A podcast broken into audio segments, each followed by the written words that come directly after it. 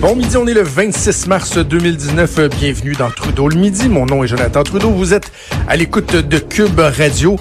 Euh, encore une grosse journée aujourd'hui. Beaucoup, beaucoup de choses dans l'actualité. Évidemment, on va revenir, on va reparler des moyens de pression des, euh, des chauffeurs de taxi. Hein. Il y a encore des manifestations, des blocages de route, même des pancartes qui ont été brûlées à certains endroits. Euh, rencontre importante cet après-midi entre les représentants de l'industrie du taxi et le ministre des Transports, François Bonnardel.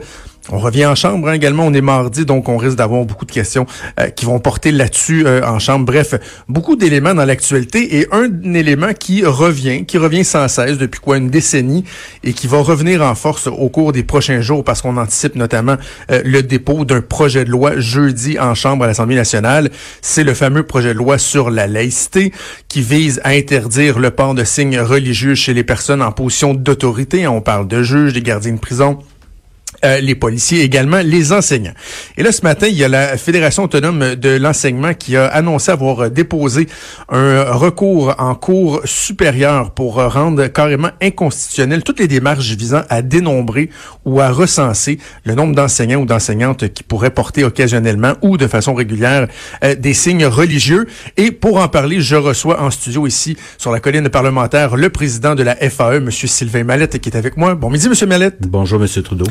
Peut-être tout d'abord nous expliquer le, pourquoi du comment. Hein. Peut-être euh, on, peut revenir un peu en arrière. Quoi, on a appris il y a quelques mois qu'il y avait un, sondage qui avait été lancé auprès de certains enseignants. Et ça, vous, votre réaction à ça, ben, c'est carrément de dire ça ne devrait pas avoir lieu d'être. C'est carrément inconstitutionnel. Ben, on a appris le, le 28 janvier dernier qu'il y avait eu une opération qui avait été menée par des directions d'établissement euh, qui euh, avait pour but de dénombrer euh, les le nombre d'enseignantes et d'enseignants qui portaient des signes religieux euh, de façon occasionnelle ou régulière. Donc nous, on l'a appris à la fin du mois de janvier et on s'est donc posé la question à savoir est-ce que le fait de chercher à connaître le nombre de personnes, donc à identifier des individus sur la base de euh, leur euh, du port de, sur la base du port d'un signe religieux, mm. est-ce que c'est conforme aux chartes? Donc on s'est posé une question qu'on que cette question-là a été soumise à nos avocats et on en est arrivé à la conclusion que le fait de dénombrer les enseignantes et les enseignants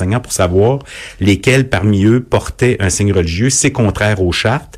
Les chartes, cependant, permettent euh, d'identifier des individus euh, lorsque l'employeur a l'intention de mettre, mettre sur pied un programme d'accès à l'emploi, par exemple, parce que les individus visés appartiendraient à une minorité visible. on parle de discrimination positive. On appelle ça, c'est ça, la, discrimination positive. Donc, lorsque tu constates que des individus sont sous-représentés dans un corps d'emploi parce qu'ils appartiennent à une minorité, tu peux les identifier pour mettre en place le programme de discrimination positive. Mais, c'est pas ça qui s'est opéré. Là. Mais ces, ces enseignants-là, euh, ils ont pas été identifiés comme tels. Tu sais, je veux dire, dans, dans les sondages, on disait pas, bon, ben, Sylvain Mallette porte un signe religieux, Jonathan Trudeau n'en porte pas. C'est des statistiques, dans le fond. Donc, même à ça, vous, vous considérez que ça contrevient à la charte, carrément? Ben, C'est-à-dire qu'il y a un nombre qui a été transmis. Il y a des directions d'école. Euh, il y a plus de 2000. Le, le, sondage a été acheminé à plus de 2000 directions d'établissement. Il y en a environ 1164 qui auraient répondu.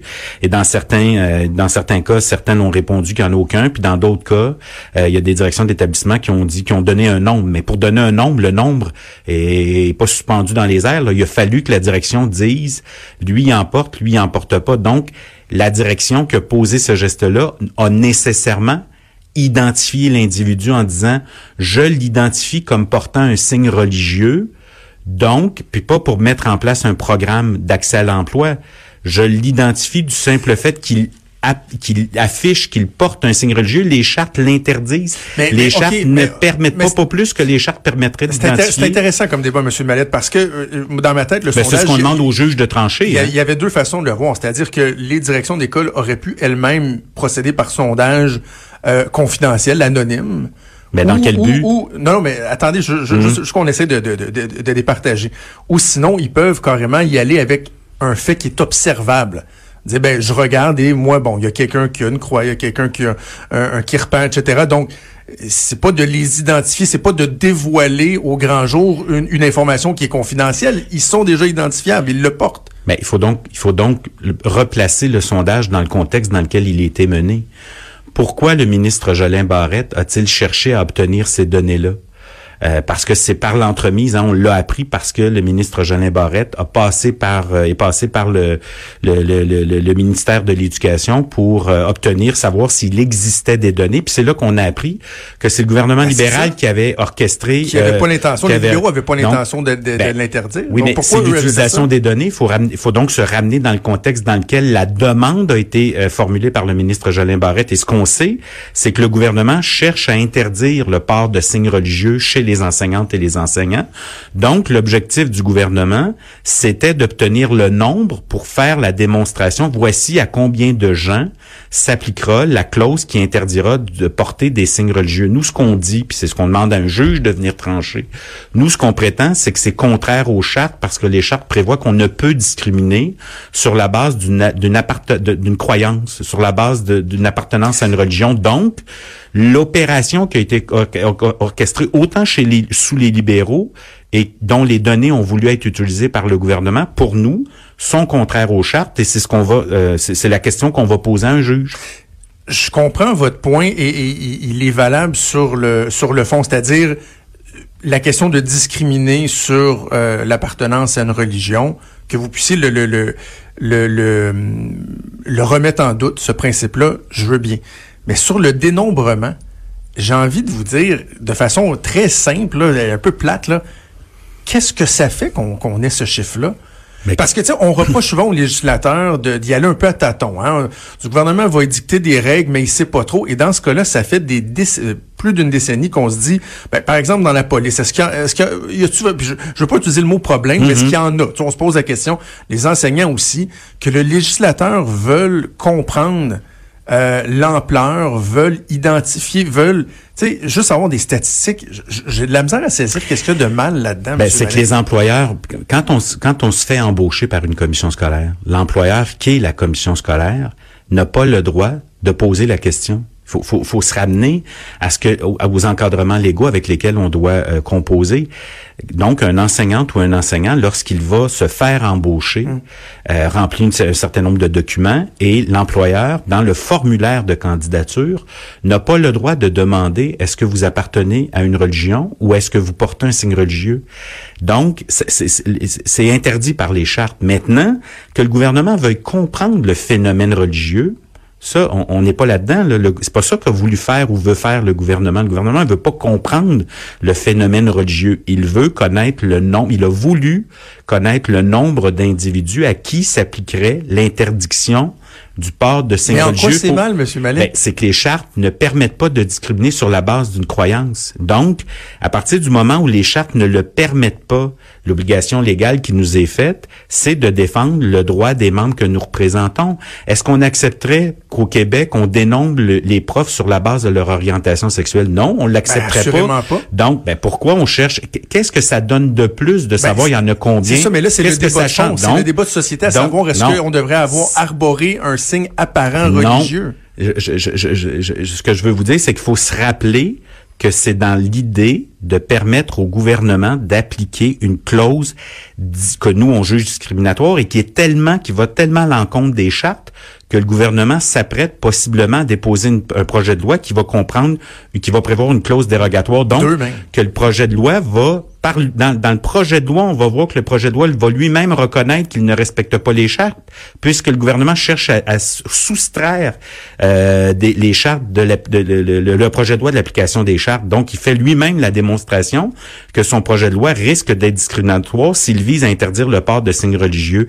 Maintenant qu'on veuille se questionner au Québec sur la place des religions, l'impact qu'elles peuvent avoir, nous, on, nous, on remet pas ça en question. On est dans un, dans un état de droit, mais on est aussi dans un état démocratique et on peut et on doit faire des débats, mais on doit les faire, les débats, euh, en étant clair sur les objectifs qu'on vise. Maintenant, euh, il n'y a pas d'études. Euh, la Cour suprême elle-même est venue statuer dans la, la cause là, des parents qui contestaient la mise en place du cours éducation éthique et mhm. culture religieuse. la Cour suprême elle-même a reconnu qu'il n'existait pas d'études qui venaient faire la démonstration que le fait qu'un enseignant porte un signe religieux pouvait avoir une influence quelconque sur l'enfant qui se présentait, qui était devant lui. Maintenant, ça, ça, ne vise pas à minimiser le fait qu'au Québec, on puisse vouloir se questionner sur la place des religions dans l'espace public. On peut faire le débat, mais si le débat, c'est de le faire pour viser à priver certains de leurs droits fondamentaux, ben, l'obligation légale qu'on a comme employé, comme organisation syndicale, c'est de défendre le droit au travail. Est-ce que la neutralité, c'est un, principe qui, est absolu lorsqu'on parle des, des enseignants? Pour vous, est-ce qu'un enseignant doit être neutre en tout point? Et comme sous-question, est-ce que le fait d'arborer un signe religieux va pas à l'encontre de cette neutralité-là? Ben, C'est-à-dire que le contrat de travail euh, qui, qui, lie hein, les, les, les, les, enseignants euh, aux commissions scolaires, hein, parce qu'on est, euh, je le répète, on, on, a parfois tendance à pas s'en rappeler, mais l'employeur des, des enseignantes et des enseignants, ce sont les commissions scolaires.